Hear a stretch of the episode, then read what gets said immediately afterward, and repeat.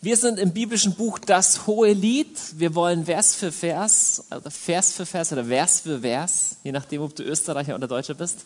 Äh, wir sagen Vers für Vers. Wollen wir durch, äh, wollen wir durch dieses faszinierende Buch durchgehen. Und wir sind heute in einem relativ langen Abschnitt. Den findest du in deinem Skript vorne abgedruckt. Ich werde den jetzt einmal mit euch lesen. Und dann gehen wir tatsächlich Abschnitt für Abschnitt und Satz für Satz durch und erschließen uns, was das bedeutet für unser geistliches Leben. Eigentlich lässt sich die simple, lässt sich das total simpel überschreiben mit unglaublich viel. Ich habe den Abend oder diesen Vortrag überschrieben mit Lotos, Wein und Narde, ruhen in Gottes Liebe. Das klingt total poetisch. Und da sind wir auch gleich beim ersten Problem, ich werde gleich, nachdem wir das durchlesen, ein paar Worte darüber sagen, wie können wir uns, oder ich könnte es, ich könnte es gleich sagen, ich könnte es gleich sagen, ich könnte es gleich sagen. Das Problem ist, wenn du sowas liest in der Bibel wie, der Geliebte ist mein und ich bin sein und, und, und, und, und er umarmt mich und ich bin ihm ganz nah.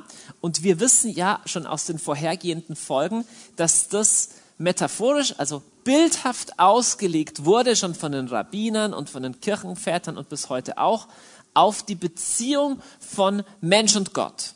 Jetzt kommt's, wenn du sowas liest, dann kann die Frage entstehen, ja, aber wie komme ich dahin? Kannst du sagen, das ist ja schön, aber ich habe Gott so noch nie gespürt.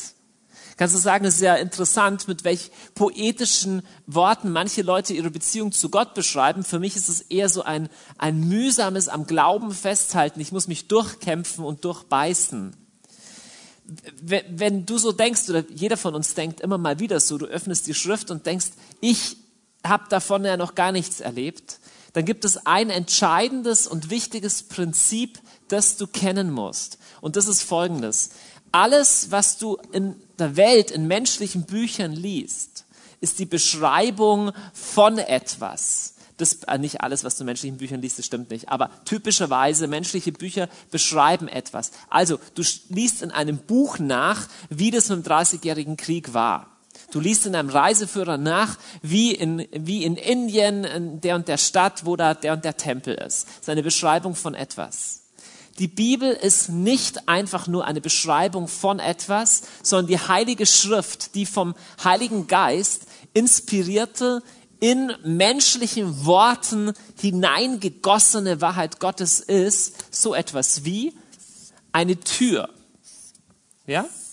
Eine Tür und damit meine ich, oder damit, damit möchte ich sagen, sie ist ein Weg hinein in eine andere Dimension. Okay?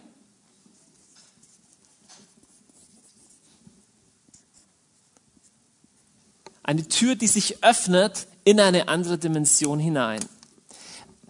Wo immer du in der Bibel eine Aussage liest, ist sie nicht nur eine Beschreibung von irgendetwas, sondern in dem Gott das spricht, gibt dir Gott einen Zugang zu genau dem, was ausgesagt wird. Klingt bisschen theologisch und verschwurbelt, ist aber ein biblisches Prinzip quer durch, durch die ganze, ähm, durch die ganze Bibel. Gottes Wort beschreibt nicht nur etwas, sondern bewirkt, was es aussagt. Das bedeutet, diese biblischen Beschreibungen, auch die, die wir uns heute anschauen, sind selber die Tür, durch die hinein du in diese Realität kommen kannst. Und wie kommst du rein? Die einfache Antwort ist durch Glauben. Quer durch die Bibel lesen wir, wer diese meine Worte hört und sie glaubt. Wer hört und glaubt. Israel, hör, was der Herr sagt und glaube es und tu es. Indem Gott etwas spricht in seinem Wort, sagt er nicht nur, du kannst über irgendwas Interessantes was lesen, sondern öffnet dir eine Tür. Und jetzt ist nur die Frage, liest du das wie ein Rezeptebuch? Ah, das ist ja nett. Oder trittst du da rein? Und was ich heute Abend zeichnen möchte mit diesen etwa 20 Versen aus dem Hohen Lied, ich möchte ein Bild zeichnen von dieser Dimension, die ich überschrieben habe, ruhen in Gottes Liebe. Und wo auch immer du merkst, in der Dimension bin ich noch nicht, in dem Detail bin ich noch nicht, das habe ich noch nie geschmeckt, davon habe ich noch keine Ahnung, da denk an diese Tür und denk, okay, Herr, wenn das da steht, dann beinhaltet dieses Wort auch die Befähigung für mich, da einzutreten. Jesus spricht diese dynamische Dimension seines Wortes, also dass sein Wort was verändert hat, Kraft hat, er drückt diese dynamische Dimension seines Wortes so aus. Sagt er zu den Juden, die an ihn glaubten, wenn ihr in meinem Wort bleibt, seid ihr wirklich meine Jünger. Dann werdet ihr die Wahrheit erkennen und die Wahrheit wird euch befreien. Jesus sagt nicht nur, wenn ihr in meiner Bibel lest oder wenn ihr mein Wort einmal anhört, sondern das Wort ist ein Raum, in dem man bleiben kann, in dem man hineingehen kann und ein Raum, in dem sich etwas befindet. Deswegen kann Jesus auch sagen in Johannes 6, die Worte, die ich spreche, sind Geist und sind Leben. Nicht nur erzählen von Geist und Leben, nicht nur lies die Bibel und dann stell dir vor, dass es Gott wirklich gibt. In diesem Wort selber ist Geist und Leben, ist die Befähigung, ist der Same, der dieses Neue in dir hervorbringt. Warum mache ich eine so lange äh, ähm, Vorrede heute?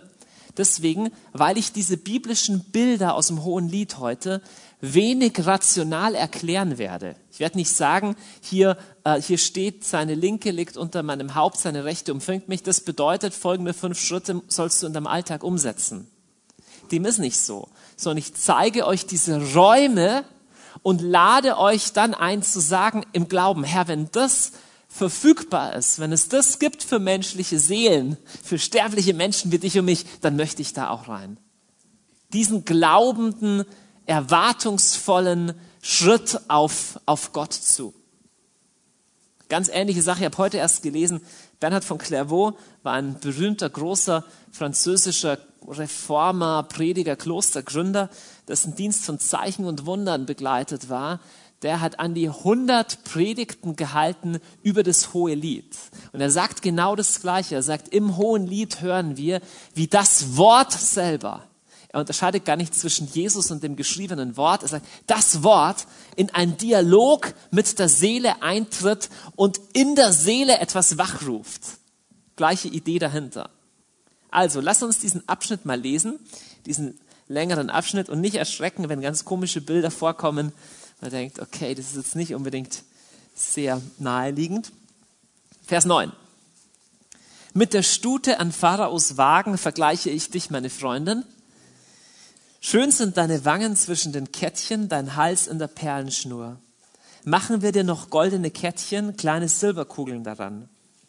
Solange der König an der Tafel liegt, gibt meine Narde ihren Duft. Mein Geliebter ruht wie ein Beutel mit Myrrhe an meiner Brust. Eine Henna-Blüte ist mein Geliebter, mir aus den Weinbergen von Engedi. Schön bist du, meine Freundin, ja, du bist schön. Zwei Tauben sind deine Augen. Schön bist du, mein Geliebter, verlockend. Frisches Grün ist unser Lager. Zedern sind die Balken unseres Hauses, zu pressen die Wände. Dann Kapitel 2. Die Braut spricht. Ich bin eine Blume auf den Wiesen des Sharon, eine Lilie der Täler. Eine Lilie unter den Disteln ist meine Freundin unter den Mädchen. Ein Apfelbaum unter Wald, also so ein Dialog immer, ne, zwischen der Freundin und dem Freund, zwischen Gott und Mensch. Ein Apfelbaum unter Waldbäumen ist mein Geliebter unter den Burschen. In seinem Schatten begehre ich zu sitzen. Wie süß schmeckt seine Frucht meinem Gaumen. In das Weinhaus hat er mich geführt. Sein Zeichen über mir heißt Liebe. Stärkt mich mit Traubenkuchen, erquickt mich mit Äpfeln, denn ich bin krank vor Liebe. Seine linke liegt unter meinem Kopf, seine rechte umfängt mich. Bei den Gazellen und den Hirschen auf der Flur beschwöre ich euch, Töchter Jerusalems, stört die Liebe nicht auf, weckt sie nicht, bis es ihr selbst gefällt. Lass uns anfangen mit diesem eigenartigen Kompliment, das der Freund hier sagt. Er sagt, mit einer Stute an Pharaos Wagen vergleiche ich dich, meine Freundin, und dann schön sind deine Wangen zwischen den Kettchen, dein Hals in der Perlenschnur. Erstmal ist interessant, was er genau da sagt. Wenn du heute deiner Frau oder Freundin mal sagst, du siehst aus wie ein Pferd, äh, oder du bist eine, eine schöne Stute, ist zumindest ein äh, eigenartiges, eigenartiges Kompliment. Ähm, das Hebräische und überhaupt das, äh, das mittelöstliche Denken äh, bringt hier zwei Bilder zusammen. Zum einen eine Stute und zum anderen eine Stute an Pharaos Wagen. Erstmal eine Stute, ein weibliches Pferd. Pferde waren damals extrem teuer. Die armen Leute sind sowieso zu Fuß gegangen und dann, was du als Bauer hattest, war eher noch ein Ochs, vielleicht ein Esel oder das Schafe. Ein Pferd ist sowas das teuerste und edelste, was du dir vorstellen könntest. Ich würde das zu meiner Frau zwar auch nicht sagen, aber es ist so ähnlich, wie wenn du sagen würdest, ein Porsche. Okay, ein Pferd, wow, du fährst ein Pferd. Was ist, wie, wie viel Zylinder hat das und so? Also ein Pferd ist, ist total toll. Jetzt ein Pferd ist schon das teuerste überhaupt jetzt. Pharaos Wagen, wer ist Pharao? Pharao ist der reichste und einflussreichste König im vorderen Orient. Das heißt, wenn er sagt, du bist eine Stute an Pharaos Wagen, wie gesagt, kommt ein bisschen sperrig daher, aber es ist ein unglaublich intensives Kompliment. Du bist unglaublich würdevoll, du bist absolut kostbar, du bist ein vollendet schönes Wesen. Und das Erste, was so interessant ist, ist zu sehen, ich, ich, ich, ich mal heute nur, gell? und ich muss mal schauen, ob mir da immer gute Symbole einfallen. Ähm, das Erste, was interessant ist zu sehen, diese ständige Wiederholung, dass der Freund zu der Freundin, also Gott zu Mensch, sagt, du bist schön, du bist schön, und deine Wangen sind schön, und dein Hals ist schön, du bist schön, du bist schön, du siehst gut aus, du bist strahlend, du bist schön, ich meine, meine schön, und was interessant ist, ist, wann er das sagt. Das ist sehr bemerkenswert. Ihr erinnert euch vielleicht bei der Einführung in diese, in diese Vortragsreihe, ist Teil 5 heute. In der Einführung habe ich gesagt, das Hohe Lied beschreibt einen, äh, einen Prozess, wo eine junge, eine junge Liebe zu reifer Liebe wird. Und es ist der gleiche Prozess, den jeder von uns mit dem Herrn auch geht von einer jungen Liebe, von einer ersten Begeisterung für Gott, für die ersten Schritte im Glauben hin zu reiferer Liebe. Jetzt, was wir uns gut vorstellen können, ist, dass jemand sich mühsam die Treppe der Heiligkeit nach oben gehangelt hat und dann auf der 74. Stufe der Vollendung sagt Gott zu ihm, du bist schön. So, das passt in unser Konzept. Wir leben in einer Leistungsgesellschaft, alles ist Leistung. Und hier ist interessant, diese junge Frau ist ganz am Anfang ihrer geistlichen Entwicklung und wird trotzdem schon überhäuft die ganze Zeit mit diesen Aussagen, du bist schön, du bist schön, du bist schön. Was darin sichtbar wird, ist eine besondere Qualität der Liebe Gottes, die zu verstehen sehr wichtig ist. Lass uns einen Vers weiterschauen. Er sagt dann, machen wir denn noch goldene Kettchen, kleine Silberkugeln dran. Mal hier mal die goldene Kettchen irgendwo hin. So ein Kettchen. Das ist der Hals. Ja? Hals, so Kettchen. Ja, kann man erkennen. Äh, so? Ja, Kettchen. Das Kettchen. Ähm, der, Bräut, der Bräutigam sagt, erstens, du bist schön, zweitens, wir machen dich noch schöner. In dem Satz ist so viel Wahrheit drin. Wir Menschen ähm, glauben, Gott entweder, oder sagen wir so, wir Menschen neigen zu zwei falschen Theologien. Die eine falsche Theologie ist die, ich bin ein verruchter, schlechter Mensch, an mir ist nichts Gutes, weil ich nicht perfekt bin. Deswegen kann Gott mich nicht schön nennen. Das ist das eine. Das zweite ist, dass wir sagen, ich bin schon perfekt. Bei mir ist nichts mehr, was noch schöner werden könnte. In Jesus ist, oder im Hohen Lied ist, sind diese beiden Pole eine Einheit. Er sagt, selbst in dir unreifer kleiner Mensch, selbst in dir ähm, Braut im Prozess, da ist schon Schönheit. Ich sehe Schönheit. Und gleichzeitig, du kannst noch schöner werden. Wir rackern uns oft ab und sagen, okay, ähm, entweder ich bin schon vollkommen, dann ist Gott mit mir zufrieden, oder ich bin unvollkommen, dann ist Gott unzufrieden. Und meistens sind wir unvollkommen, dann müssen wir uns entweder unsere Fehler weglügen, lügen, dass wir so tun, als wären wir schon vollkommen, dass wir uns selber aushalten können. Aber jeder von uns kann sich vorstellen, eine Frau, die unglaublich schön ist, du kannst zu ihr sagen, hey, jetzt noch ein kleines Schmuckstück dazu, die würde nicht sagen, findest du mich nicht schön? Sagst, doch, ich finde dich schön. Gerade deswegen will ich dir noch eine Kette dazu schenken. Das ist die Art und Weise, wie Jesus mit seiner Braut, mit seiner Kirche, mit dir und mir umgeht. Das ist die Art und Weise, wie Gott liebt. Sie ist sehr verschieden von dem, wie wir Menschen lieben. Wir Menschen lieben das, was gut ist, weil es gut ist. Wir Menschen lieben das, was schön ist, weil es schön ist. Wir Menschen loben das, was großartig ist, weil es großartig ist. Bei Jesus ist es ein bisschen anders. Und zwar wie? Berühmte Stelle, die ich schon öfter hier gebracht habe.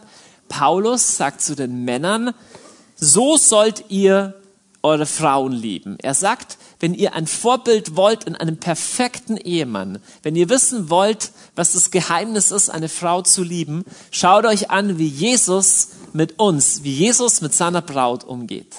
Epheser 5. Ihr Männer liebt eure Frauen, wie Christus die Kirche geliebt und sich für sie hingegeben hat, um sie im Wasser und durch das Wort rein und heilig zu machen. So will er die Kirche herrlich vor sich erscheinen lassen, ohne Flecken, Falten und andere Fehler, heilig soll sie sein und makellos. Frage. Liebt er, die Kirche, seine Braut, weil sie so schön ist? Nein, offensichtlich hat sie Fehler, Runzeln und Makeln. Jesus liebt das, was noch nicht schön ist und macht es dadurch schön. Wenn du vor Gott kommst, kannst du mit Fug und Recht sagen, Herr, ich bin schön in deinen Augen. Und zwar nicht, weil du dich vorher so zusammengerissen hast, dass Gott sagt, jetzt bin selbst ich beeindruckt, sondern seine Liebe zu dir ist es gerade, was, was schön macht, was dich schön macht. Oh, ihr Lieben, das ist sowieso die Wahrheit, dass nichts das Herz eines Menschen zum Besseren verändert, außer bedingungslose Annahme. Das merkt man bei Kindern. Du kannst denen ja nicht Friedfertigkeit einprügeln.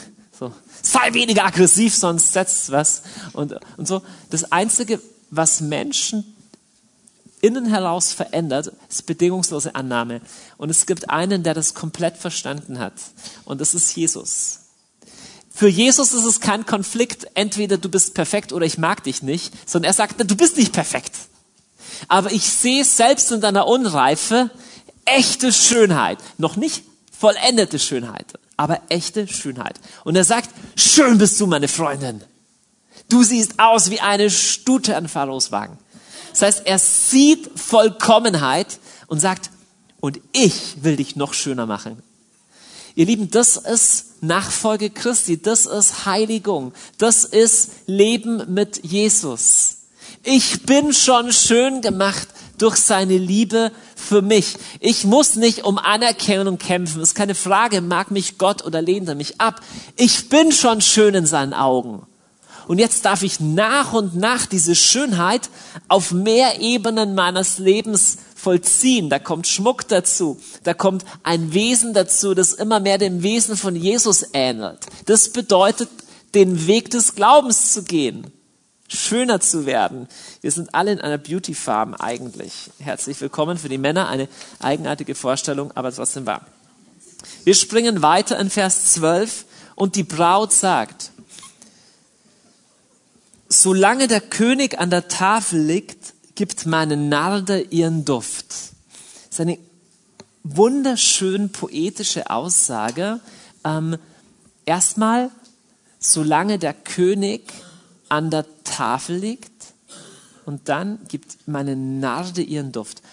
Der König liegt an der Tafel oder weilt an der Tafel kann unterschiedliches bedeuten. Es kann entweder bedeuten, dass er ein, ein Festmahl hat, ein Hochzeitsmahl oder eine Feier, kann aber auch heißen, dass er bei einer wichtigen politischen Besprechung ist, dass er herrscht und dass er regiert. Was hat es mit der Narde auf sich? Die Narde ist eine der kostbarsten, wohlriechendsten Parfumessenzen, die es damals gab. Und die bekannteste Stelle wahrscheinlich in der Bibel, wo diese Stelle wörtlich vorkommt, ist, als Jesus zu Gast ist bei Simon im Haus Simons des Aussätzigen und eine Frau, eine Sünderin, von hinten an ihn herankommt und ihn salbt mit echtem kostbaren Nardenöl. Dieser Akt, ich, ich muss mal schauen, wie ich das malen kann.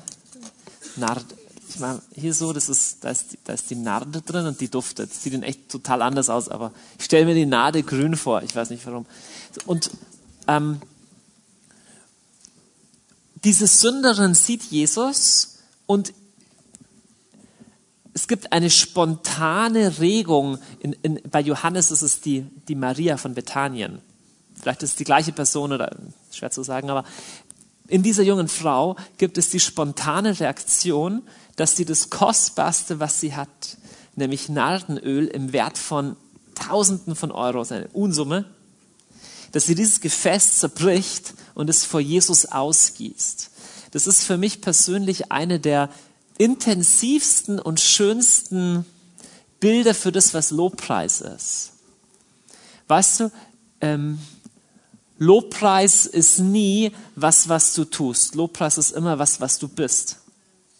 Äh, oder, oder auch nicht bist.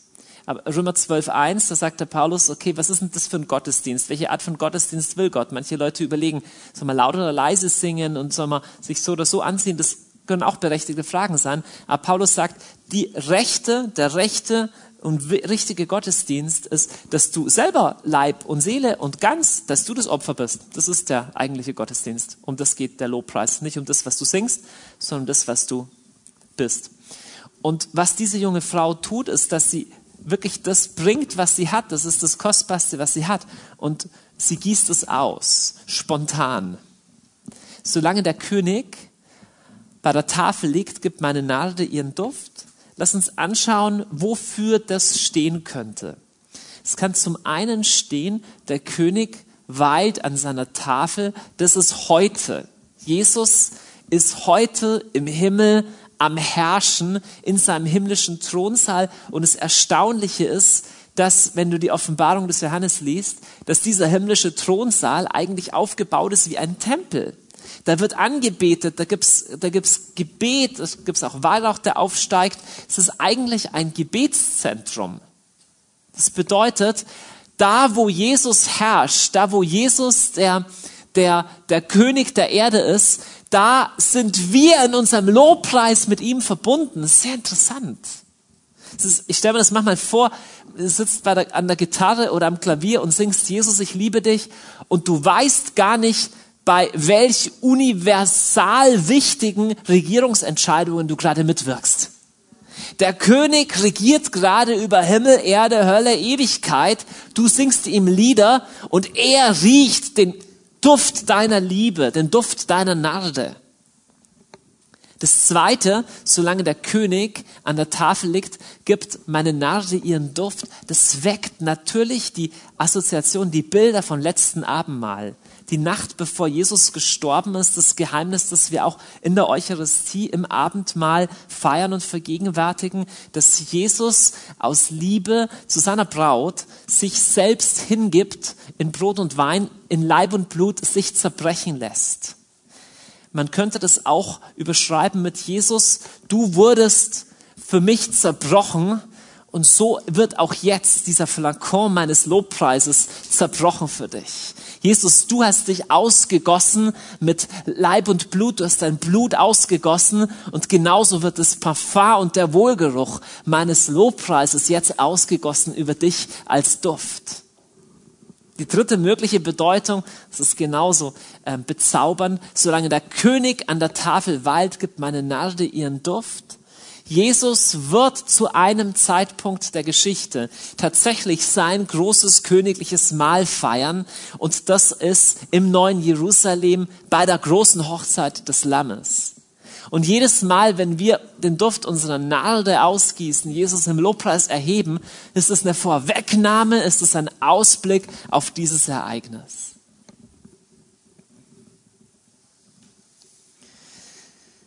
Eine weitere tiefe, intime Stelle, die, die, die mich sehr bewegt, wo ich nur sagen kann, Herr, das ist eine Dimension, die ich ein bisschen nur koste, aber wo ich rein will. Ich will diese Tür betreten. Ich will ich will da auch hinkommen.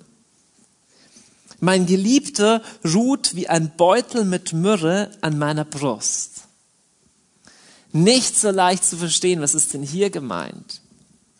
Wörtlich steht hier, mein Geliebter ähm, ist wie ein Beutel aus Myrrhe, der an meiner Brust übernachtet. Man kann übersetzen, der bleibt da. Man kann auch sagen, die ganze Nacht ist er an, ist er an meiner Brust. Erstmal kurz, was ist Beutel aus Myrrhe? Myrrhe ist so ähnlich wie Narde ein ganz intensives und kostbares Aromenöl, eine Aromenessenz, steht für was extrem Kostbares und Duftendes, aber gleichzeitig weckt es immer welche Assoziationen auch. Woran denkt man auch bei Myrrhe? Genau, die Myrrhe ist bitter, heißt auch, also auf dem Hebräischen heißt Myrrhe einfach auch bitter und es wird äh, verwendet bei, bei Begräbnissen und im Leben Jesu hat die Myrrhe an zwei ganz entscheidenden Stellen eine wichtige Rolle gespielt. Zum einen natürlich bei seinem Begräbnis. Er wurde, wurde mit Myrrhe einbalsamiert. Und als prophetisches Vorzeichen dafür haben die drei Weisen aus dem Morgenland Jesus Gold, Weihrauch und, und Myrrhe überbracht. Das heißt, es spricht von dem kostbaren, wohlriechenden Leiden des Opfers Jesu. Und ein Myrrenbeutel an der Brust ist etwas, was es damals tatsächlich gab. Damals hat man ähm, kleine, ja, halt äh, ähm, Beutel oder halt äh, Stoff, Stoffballen mit Aromaessenzen getränkt und um den Hals getragen als Parfum. Ich weiß jetzt nicht genau, wie ich, ich das malen. Ich versuche mal einen Myrrhebeutel zu malen. Den male ich jetzt auch grün. So, so das ist der Myrrhebeutel der duftet auch. Und da kann man umhängen den Myrrhebeutel. Ich schreibe mal dazu, Myrrhe und Narde. so, Narde. So. Aber wenn wir schon dabei sind, dann schreibe ich hier auch Kettchen dazu. So. Kettchen. So, Myrrhe. Jetzt mögliche Bedeutungen, was das heißen kann. Zum einen, was ich, was ich, was ich sehr bedeutsam finde, ich habe euch gesagt, dass es wörtlich heißt, ähm, dieser Myrrhebeutel übernachtet oder bleibt die ganze Nacht an meinem Herzen.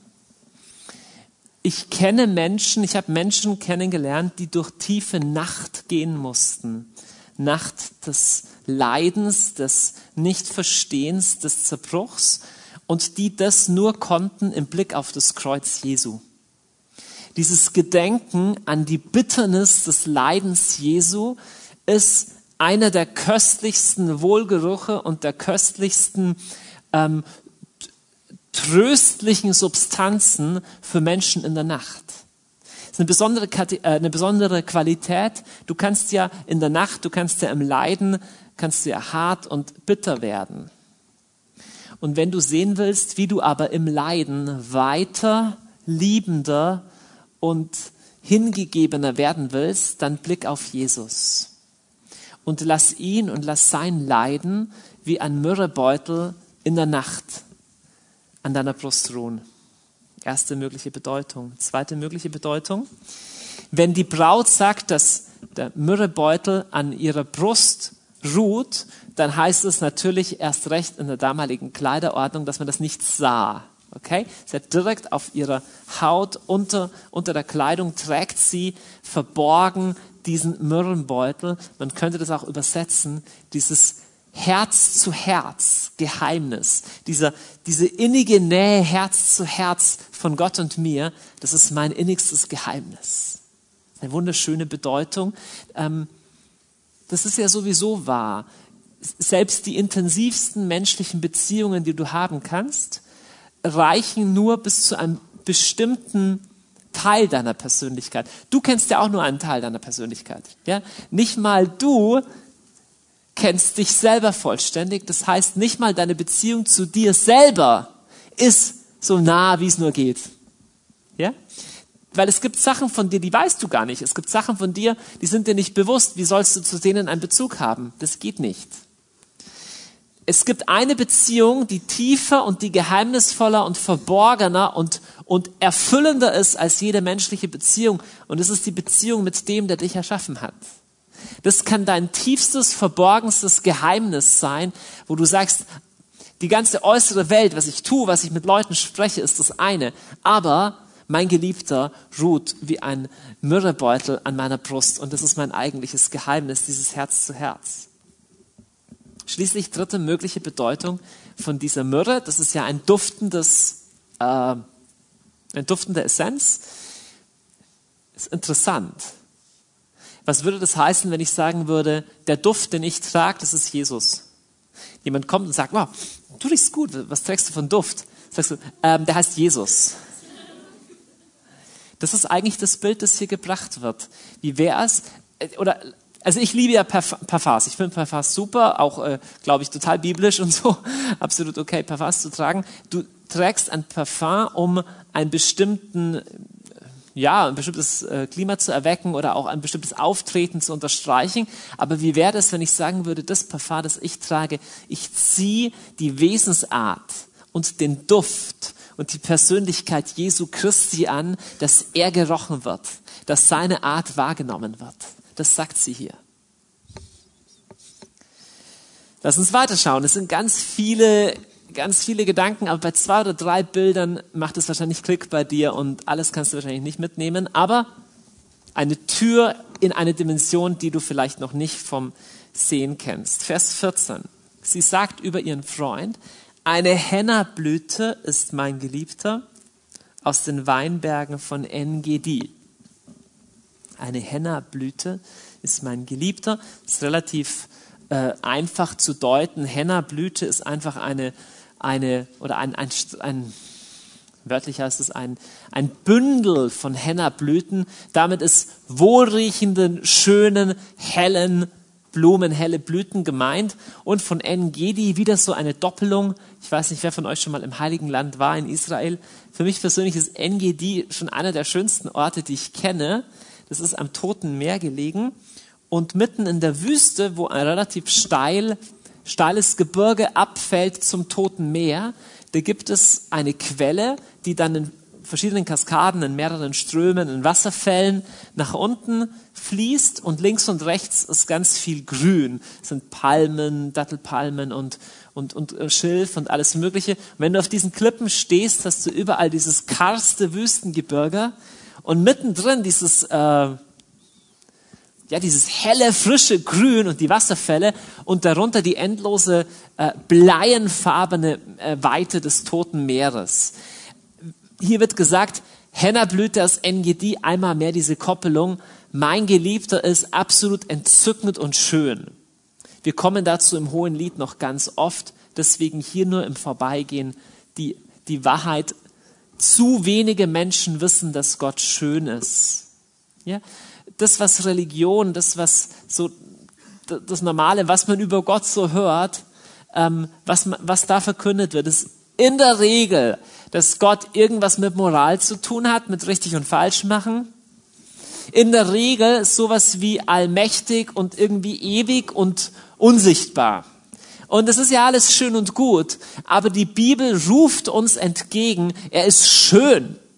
Er ist bezaubernd, er ist hinreißend. Er, er will nicht nur respektiert werden, ja, irgendein Gott wird es schon geben. Er ist ein Künstler, er ist bezaubernd, er ist schön. Diese Braut staunt über ihn. Er ist deutlich mehr als einfach nur ein, ein höchstes Prinzip. Und dann kommt die Stimme zurück, die Stimme des Geliebten, des Bräutigam an die Braut. Schön bist du, meine Freundin, ja, du bist schön. Zwei Tauben sind deine Augen. Das werde ich heute nicht kommentieren, das kommt zum späteren Zeitpunkt nämlich nochmal. Und sie sagt, schön bist du, mein Geliebter, verlockend. Frisches Grün ist unser Lager. Zedern sind die Balken unseres Hauses. Zypressen die Wände. Was sagt sie hier? Sie spricht jetzt, sie sagt erstens, dass er schön ist. Und dann spricht sie von, von ihrem Haus oder von ihrem Lager. Sagt es halt starke Balken und Wände und, und es ist frisches Grün. Was meint sie damit? Erstmal ganz, ganz praktisch gesprochen, das ist die Metaphorik, also die Bildsprache von einem Liebespaar und die sagen, wir haben unseren kleinen Unterschlupf irgendwo, wo wir uns heimlich treffen. Und sie sagt, das ist ein ein gut gebauter Unterschlupf, das ist nicht nur ein Zelt, sondern sie sagt, da sind Balken aus Zedern und, und, und äh, die Wände aus Zypresse, Zypressen und es ist frisches Grün darauf. Was sie damit sagt, und das ist überaus tiefsinnig, sie sagt dadurch, Gott oder Herr, dieser Ort der Liebe zwischen uns, dieser Ort der Intimität, der Verborgenheit, der steht fest unser Lager, sie sagt offensichtlich, dass es ein Ort der Ruhe gibt. Du könntest auch sagen, unser Bett, da wo wir ausruhen. Sie spricht, es gibt einen Ort, und ich nenne das mal den sicheren Ort. Sicherer Ort. Ich werde irgendwann mal ausführlicher noch über das Konzept sprechen, denn jeder Mensch hat Fluchtpunkte. Du hast Dinge oder Menschen oder Orte, Situationen, in die du dich hinflüchtest, wenn es schwierig wird. So sind wir Menschen. Und Gott steht da und sagt, ich wäre so gerne dein Fluchtpunkt. Ich wäre so gerne dein sicherer Ort. Und was sie hier sagt ist, deine Liebe, Geliebter, ist für mich nicht nur eine spontane Erfahrung, manchmal, wenn es gut läuft im Lobpreis, sondern es ist ein, ein sicherer Ort. Ich möchte euch heute, ich habe heute diese gute, gute Nachricht für euch. Das Evangelium verheißt uns, dass es einen feststehenden, sicheren Ort der Liebe und der Zuflucht in Jesus Christus gibt. Das ist nicht sowas, wo du jeden Tag bangen musst, oh, hat er diesmal nochmal Geduld mit mir. Lass nur ein paar Bibelstellen dazu, wie das Neue Testament uns das entgegenruft, zu sagen, es gibt einen sicheren Ort. Ein Ort, wohin du dich flücht, äh, flüchten kannst und wo du diese Geborgenheit und diese Liebe in Gott erleben kannst. Im Hebräerbrief Kapitel 3 lesen wir, denn wir, die wir gläubig geworden sind, kommen in das Land der Ruhe. Denn wer in das Land der Ruhe gekommen ist, der ruht auch selbst von seinen Werken aus, wie Gott von den Seinigen. Weißt du, dass es in der Liebe Gottes ein Ort der Ruhe gibt? Ein Ort der Sicherheit. Ein Ort, wo nicht dein eigenes Werkeln und Machen und Stressen und Tun zählt. Und dieser Ort steht fest. Im Hebräerbrief Kapitel 6, Vers 19 lesen wir, in ihm haben wir einen sicheren und festen Anker der Seele, der hineinreicht in das Innere hinter den Vorhang. Nochmal, ich mache hier mal einen Anker dazu, das ist auch ein starkes Symbol. Ein Anker. Das Bild, das hier gebracht wird, ist, in diesen Stürmen des Lebens gibt es einen sicheren Ort. Ah, ihr Lieben, ihr müsst aber hingehen. Es gibt diesen sicheren Ort, aber die Frage ist, lass ich mich da hinein verankern? Und die Braut sagt, ja, unser Lager ist in einem, in einem Haus aus Zypressenwänden und aus Zedernbalken. Das sind die Hölzer, die, die, die, die, die härtesten Holzarten. Diese Liebe Christi zu mir steht unverbrüchlich fest. Und es ist ein Lager, das hat frisches Grün. Sehr interessant. Sie können auch sagen, das ist ein bisschen altes Heu, so vom letzten Sommer. Ich deute das jetzt sehr frei, bitte. Ich sage nicht, dass das eins zu eins so in der Bibel steht. Ich deute es einfach mal so ich deute es so, sie sagt, dieser Ort, dass Jesus mich bedingungslos liebt, dass ich feststehen kann in der Zuversicht seiner Liebe, das ist ein Ort, der mit frischer Offenbarung und Erkenntnis gefüllt ist. Da ist frisches Grün. Das bedeutet, ich habe nicht vor 24 Jahren im Alpha-Kurs zweiter Abend gehört, dass Jesus für mich gestorben ist oder äh, weiß ich nicht im Firmenunterricht oder äh, keine Ahnung und das mal verinnerlicht, sondern sie sagt, täglich neu staune ich darüber. Und ihr Lieben, das sind ja Themen, das ist das Thema, über das zu staunen du nie, nie müde werden kannst. Nie müde werden darfst. Lass dieses Lager, diesen sicheren Ort, lass ihn stets mit frischem Grün gefüllt sein. Und was das frische Grün? Diese ständige sich vor Augen rufen. Herr, deine Güte ist neu jeden Tag. Dein Erbarmen ist unverdient. Deine Gnade zu mir ist ein freies Geschenk. Oh, lass uns nie aufhören, über das zu staunen. Nochmal kürzer gesagt, lass uns nie aufhören, über das Kreuz Jesu zu staunen und das, was er für uns getan hat. Sie geht weiter, Vers 2, und sagt, äh, Kapitel 2, ich bin eine Blume auf den Wiesen des Sharon, eine Lilie der Täler. Das hier ist keine Lilie, sondern das hier ist ein Lotus, denn Wahrscheinlich ist die richtige Übersetzung für dieses Wort, was hier steht, Shoshana, Lilie, ist wahrscheinlich Lotos, also eine Sumpfpflanze. Sie sagt von sich nicht, ich bin eine Sumpfpflanze. Aber was sie schon sagt ist, ich bin, lass uns nochmal anschauen. ich bin eine Blume auf den Wiesen des Sharon, eine Lilie der Täler. Dann sagt der, oder erstmal äh, kurz, kurzer, kurzer Hinweis nochmal dazu. Kurz die Blume nochmal her. So, Blume. Was, was mich so begeistert ist, ähm, wir haben vorher gehört, dass der Bräutigam sie schön nennt. Das ist die eine Sache. Aber sie sieht's, nennt sich selber auch schön. Ich mal bei dem Schön hier mal einen Spiegel dazu. Okay, hier. Stark vereinfacht. Da schaut sie rein. Da ist sie drin. Ja, ist auch schön. Und zwar, was mir einfach auffällt, ist, wie leicht es uns fällt, andere in der Liebe Gottes zu ermutigen und zu bestärken und wie schwer, wie schwer es uns fällt, uns selber darin zu ermutigen und zu bestärken. Mal ein Beispiel. Wenn du für jemand betest und du hast von Gott her den Eindruck, dieser Person sagen zu müssen, der Herr sieht dich und er liebt dich und er ist zufrieden mit dir und du bist angenommen und er findet dich schön. Würde das jemandem schwer fallen? Nicht so schön, wenn man das jemandem mitgeben kann. Jetzt könntest du all das über dich selber sagen. Könntest du in den Spiegel schauen und sagen, setz deinen Namen an, Harald, Annette, Johannes. Johannes, der Herr hat dich angenommen und er liebt dich und er findet dich schön. Ist nicht so einfach. Es sind eigentlich äh, unbewusste Ebenen von Rebellion gegen Gott und von Unglaube und von Stolz, die uns hindern, das anzunehmen. Ja. Es ist es ist bemerkenswert, dass diese Braut sagt, ich bin eine Lilie. Ich bin eine Rose. Ich bin schön in deinen Augen. Und wenn sich in dir was sperrt und sagt, nee, das klingt ja so überheblich, als wäre ich was Besonderes, nee, dann hast du die Lektion von vorher noch gar nicht verstanden. Jesus liebt nicht, weil du schön bist, sondern du bist schön, weil er dich liebt.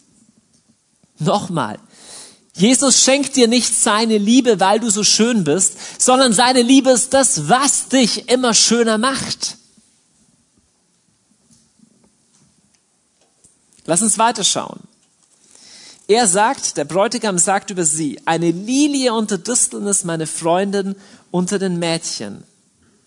Eine Lilie unter den Disteln ist meine Freundin unter den Mädchen. Eine Frage. Oh, wir sind so schnell. Hier. Bibelfreaks unter euch, an was erinnert uns das Wort Distel?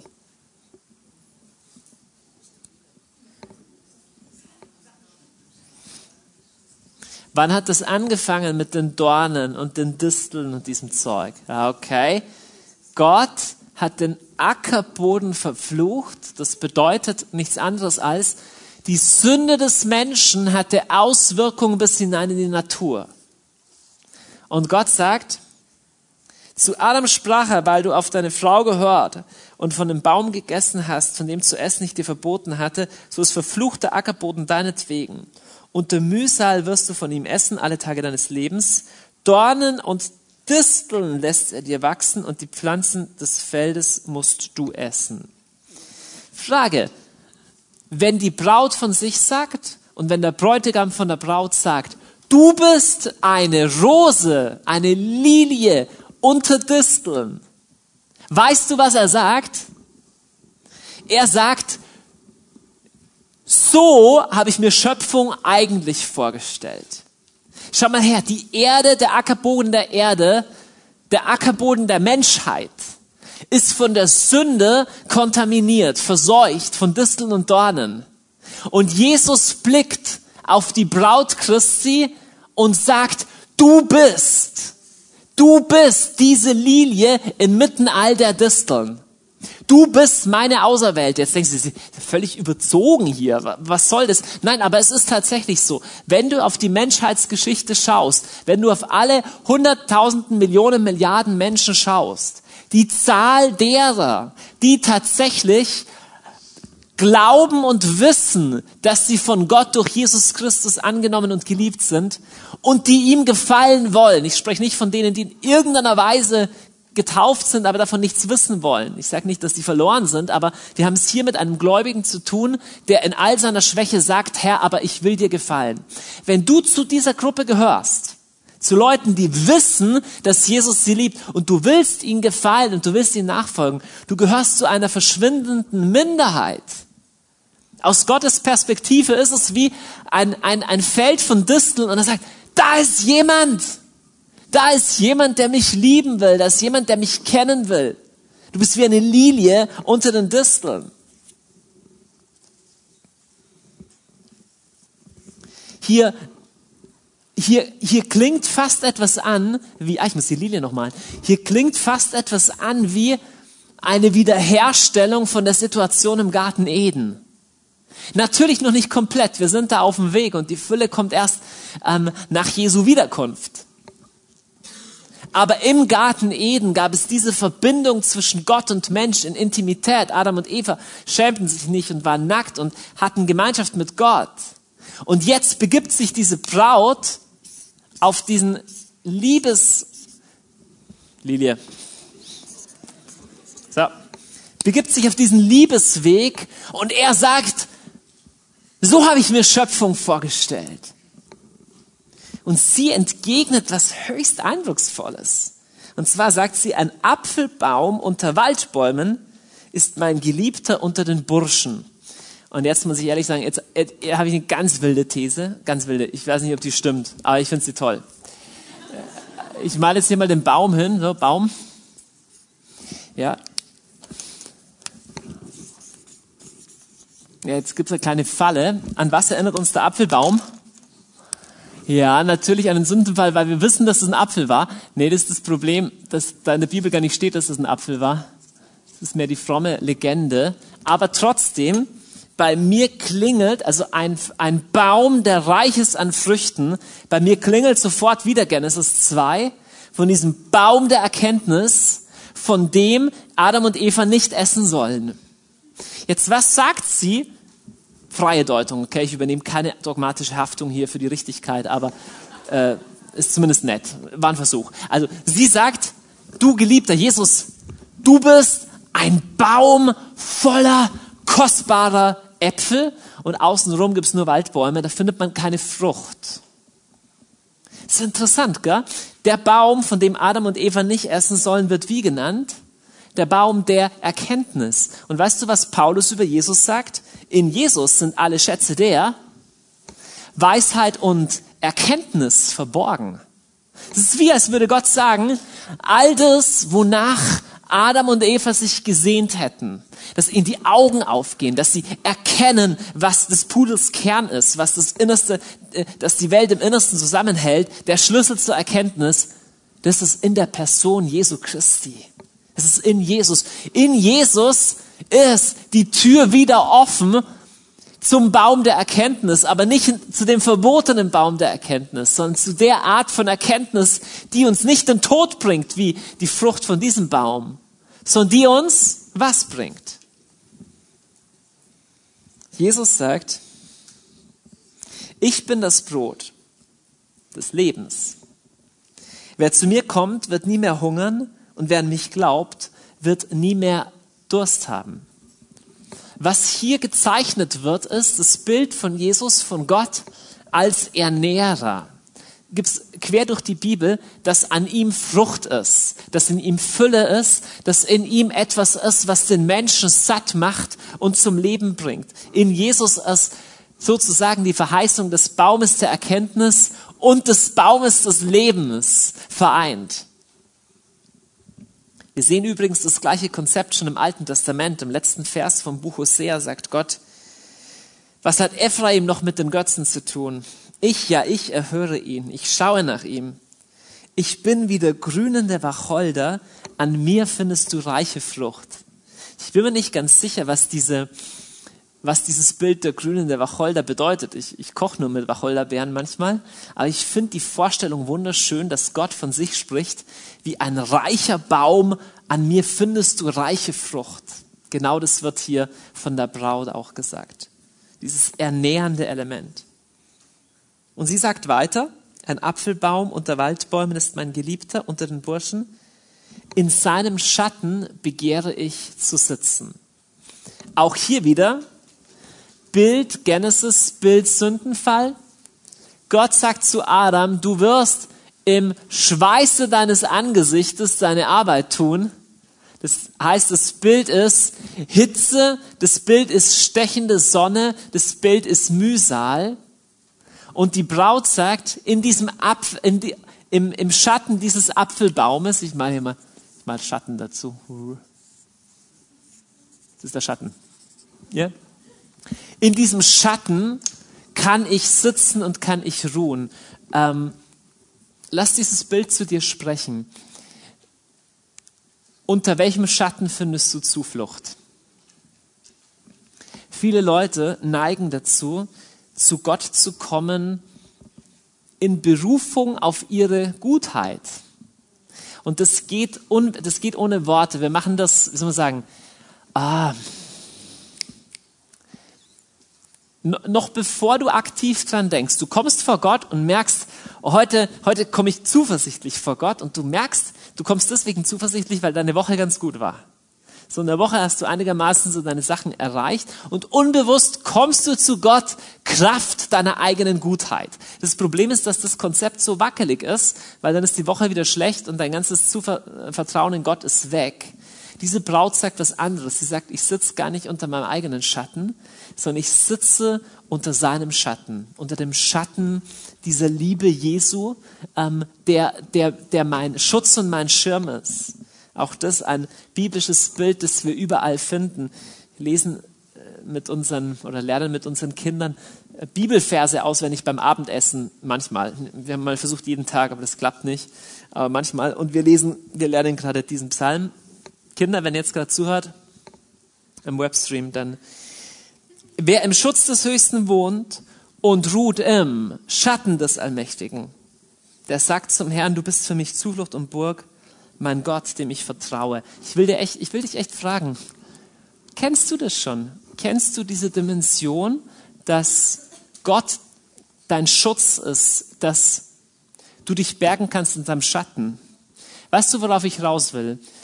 Ich will darauf raus, dass all diese Dinge sich nicht nur manchmal wundersam ereignen, sondern dass diese Dinge verfügbar sind für dich, dass hier eine Tür hineinführt dazu. Warte nicht drauf, bis dir mal gut geht, um zu sagen, okay, jetzt merke ich endlich mal, dass ich unter dem Schutz des Höchsten wohne, dass ich im Schatten des Allmächtigen gehe, sondern an einem Tag, wo die Sonne niederbrennt, an einem Tag, wo die Feinde angreifen und die Pfeile schwirren und deine Ängste dich nicht schlafen lassen an dem Tag geh durch diese Tür und sag, Herr, ich will mich bergen unter deinem Schatten. Ich will wohnen im Schutz und im Schatten des Allmächtigen.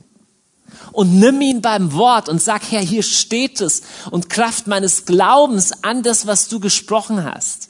Geh ich hinein in diese Dimension. Und ich verspreche dir nicht, dass du sofort und immer was spürst.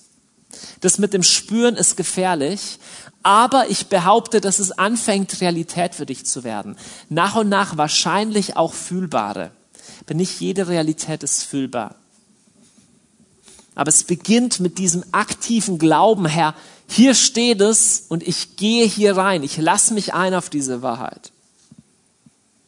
Sie sagt weiter zu dem Geliebten, wie süß schmeckt seine Frucht meinem Gaumen.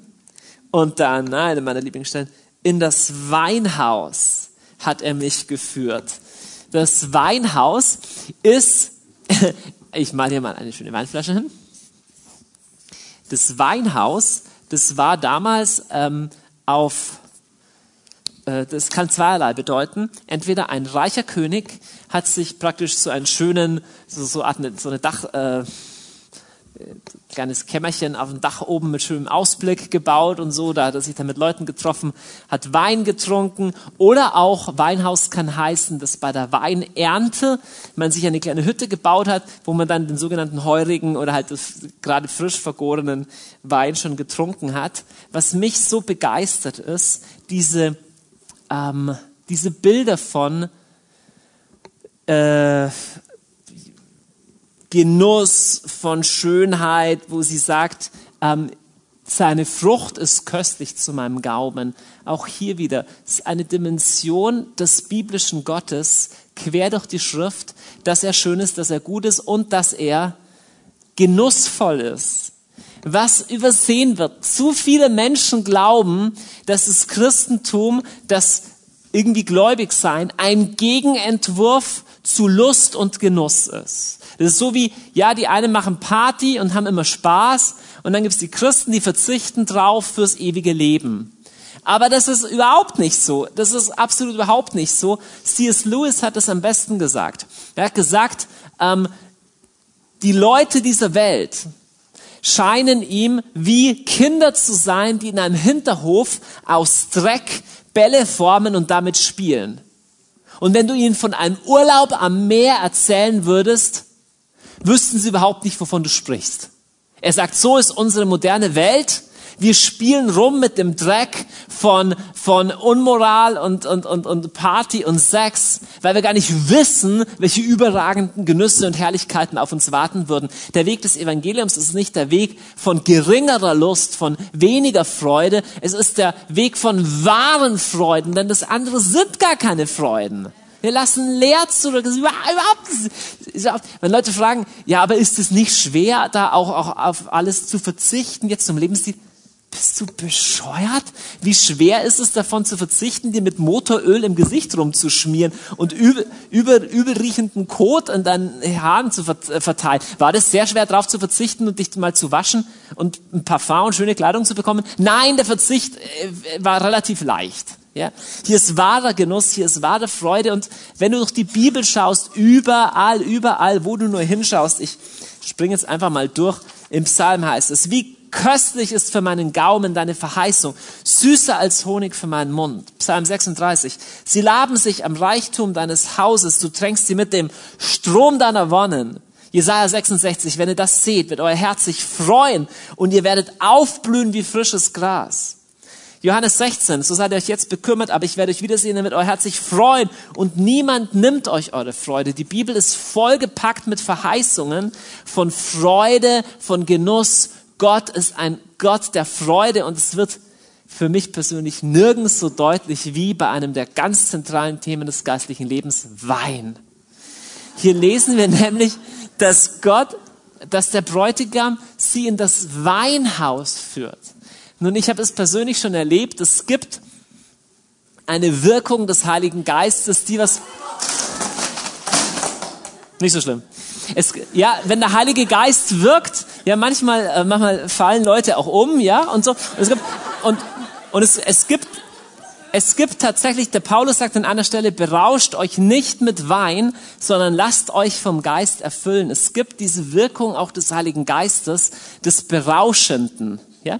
Es gibt in Gott ein Element des Berauschenden. Überhaupt, es gibt total viele Stellen, es hat mich total gefreut, das zu sehen, es gibt total viele Stellen, wo Gott eine Party mit Wein schmeißt. Ich kann es jetzt gar nicht ausführlich alles zitieren, nur zum Beispiel Jesaja 25, Vers 6. Der Herr der Heere wird auf diesem Berg für alle Völker ein Festmahl geben mit den feinsten Speisen, ein Gelage mit erlesenen Weinen. Es wird nochmal betont mit den besten und feinsten Speisen, mit den besten erlesenen Weinen. Das finde ich schön. Und Jesus ähm, geht da auch gleich in die Vollen, sein erstes Wunder einfach gleich mal für eine Gesellschaft, die schon ganz schön viel getrunken hat, nochmal knapp 1000 Liter guten Wein. Er sagt, was brauchen die jetzt noch am dringendsten? Lasst den Wein kommen. Also ich will nicht, ich will nicht, äh, nicht, äh, nicht pietätslos sein, aber es ist so, in Gott ist so, so diese, diese Gestus des Großzügigen, des Berauschenden, des, des Nicht-Kleinlichen. Wir denken auch hier natürlich genauso aber an Jesu Hingabe, auch hier wieder ähm, sein, sein letztes Mal mit seinen Freunden, wo er Wein verwendet, um, um, um seine Hingabe bis zum Blut, Hingabe seines Leibes und Blutes zu versinnbildlichen und real werden zu lassen. Und schließlich himmlisches Hochzeitsmahl. Gott ist jemand, der es liebt, Wein auszuschenken. Wir kommen bald zum Ende. Sein Zeichen über mir heißt Liebe. Was hier wörtlich gemeint ist, sein Zeichen über mir heißt Liebe. Ähm, das ist sowas wie, ich kenne das jetzt nur, weil meine, meine Kinder, die lesen alle Asterix. Ja, und da gibt es diese Teile, ich weiß nicht, ob du das kennst.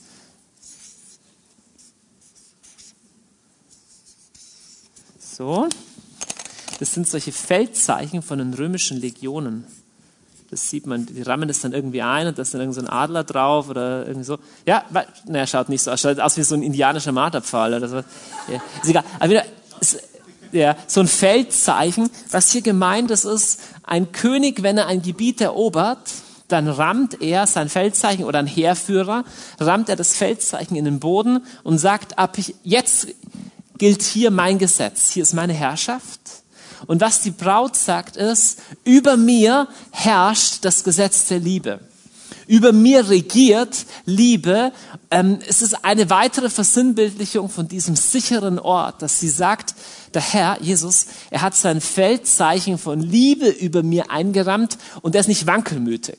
Ist nicht heute mag ich dich, morgen überlege ich es mir nochmal, aber nur wenn du auch weiter hier gut leistest. Sie sagt, nein, er hat ein für alle Mal dieses diese Erklärung, du bist geliebt, eingerammt über der Landschaft meines Lebens wie ein Heerführer sein Feldzeichen.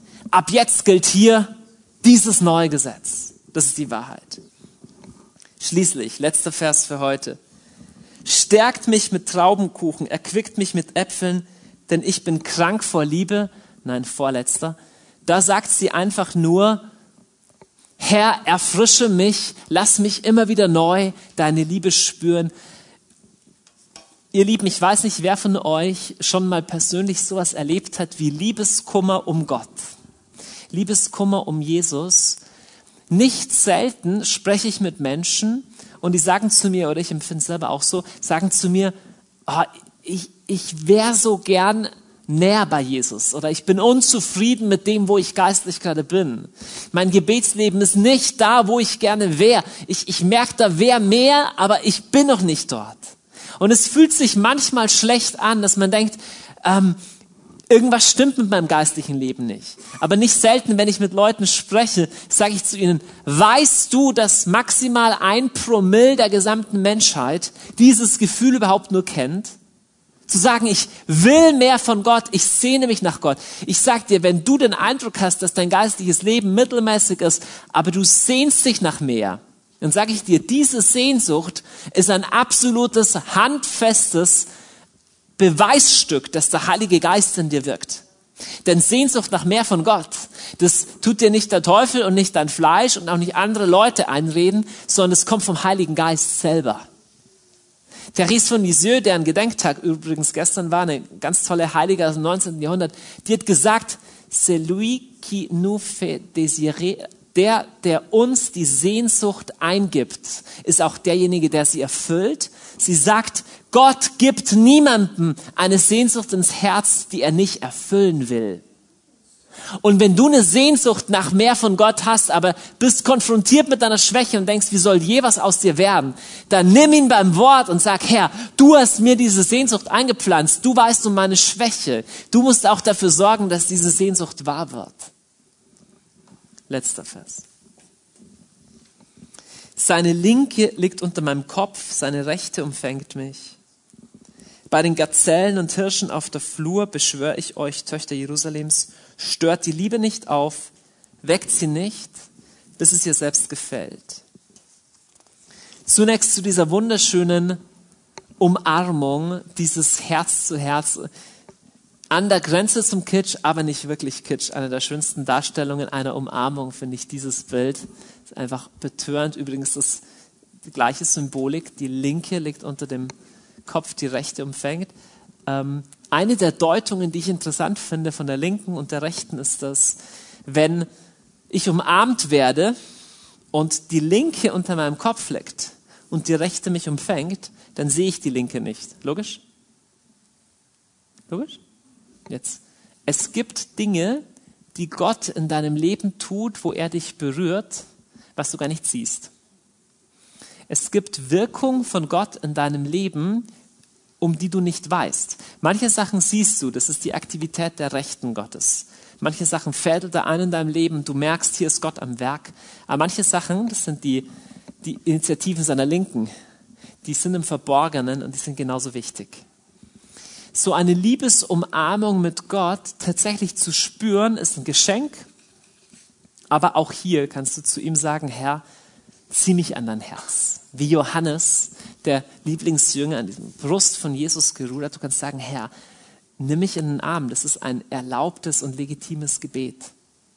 Lass deine linke und deine rechte mich umfangen. Tu Verborgenes in meinem Herzen und lass mich manche Sachen davon auch sehen. Und schließlich dieser Ausruf, den wir gerade gehört haben, bei den Töchtern, äh, ihr Töchtern Jerusalems, bei den Gazellen und Hirschen auf der Flur beschwöre ich euch, Jerusalems Töchter, stört die Liebe nicht auf, weckt sie nicht, bis es ihr selbst gefällt. Damit ist das gleiche Prinzip ausgedrückt wie letzte Woche. Verlass diesen Ort nicht zu schnell. Stürz dich nicht zu sehr in Aktivität. Wenn du im Gebet merkst, dass du Gott nahe kommst, dass du Jesus nahe kommst, lauf nicht schnell weiter, sag den nächsten Termin ab oder verschieb ihn. Lass dir diese Zeit nicht rauben. Ich beschwöre euch, Töchter Jerusalems, stört die Liebe nicht. Wenn jemand sagt, er betet ganz viel und ihm ist es wichtig, sein geistliches Leben zu kultivieren, dann gibt es immer wieder gutmeinende Christen, die sagen, ja, und tust du auch mal was für die anderen? Engagierst du dich auch mal? Oder bist du so geistlich egoistisch? Lässt du dich auch einmal, na, von, dass du dich mal einsetzen für die anderen Menschen? Und das hohe Lied ruft raus, all das wird kommen zu seiner Zeit. Aber du stör die Liebe nicht und weck sie nicht, ehe es ihr selber gefällt. Das bedeutet, die Liebe hat ihren Rhythmus. Wahre Liebe ist immer fruchtbare Liebe. Aus einer echten Liebesbeziehung mit Jesus wird Fruchtbarkeit kommen. Immer. Das geht hinaus, das hat Einfluss auf andere. Aber zu seiner Zeit. Und seine Zeit und die Zeit der Liebe ist nicht immer unsere Stresszeit. Vieles, was wir erleben, auch in der Kirche, gläubigen Menschen, ist so fruchtlos. Weil die Liebe nie ihre Zeit hatte weil die Liebe immer aufgeweckt wurde, bevor es ihr selber gefiel, weil immer irgendwas funktionieren musste. Ich kenne es so sehr aus meinem eigenen Leben. Und das hohe Lied ruft uns zu, ich beschwöre euch, was für starkes Wort, weckt die Liebe nicht, stör sie nicht auf. Sie hat ihre eigene Zeit. Doch dieser Raum, der hier beschrieben wird, ist sowas unendlich Kostbares. Ich wünschte und ich bete, dass ich dir Lust gemacht habe, heute Abend zu sagen, Herr, hier bin ich und ich will da rein. Ich will das annehmen. Ich will durch diese Tür gehen. Ich will das für mich ergreifen. Ich will das für mich in Anspruch nehmen. Lass uns aufstehen und beten.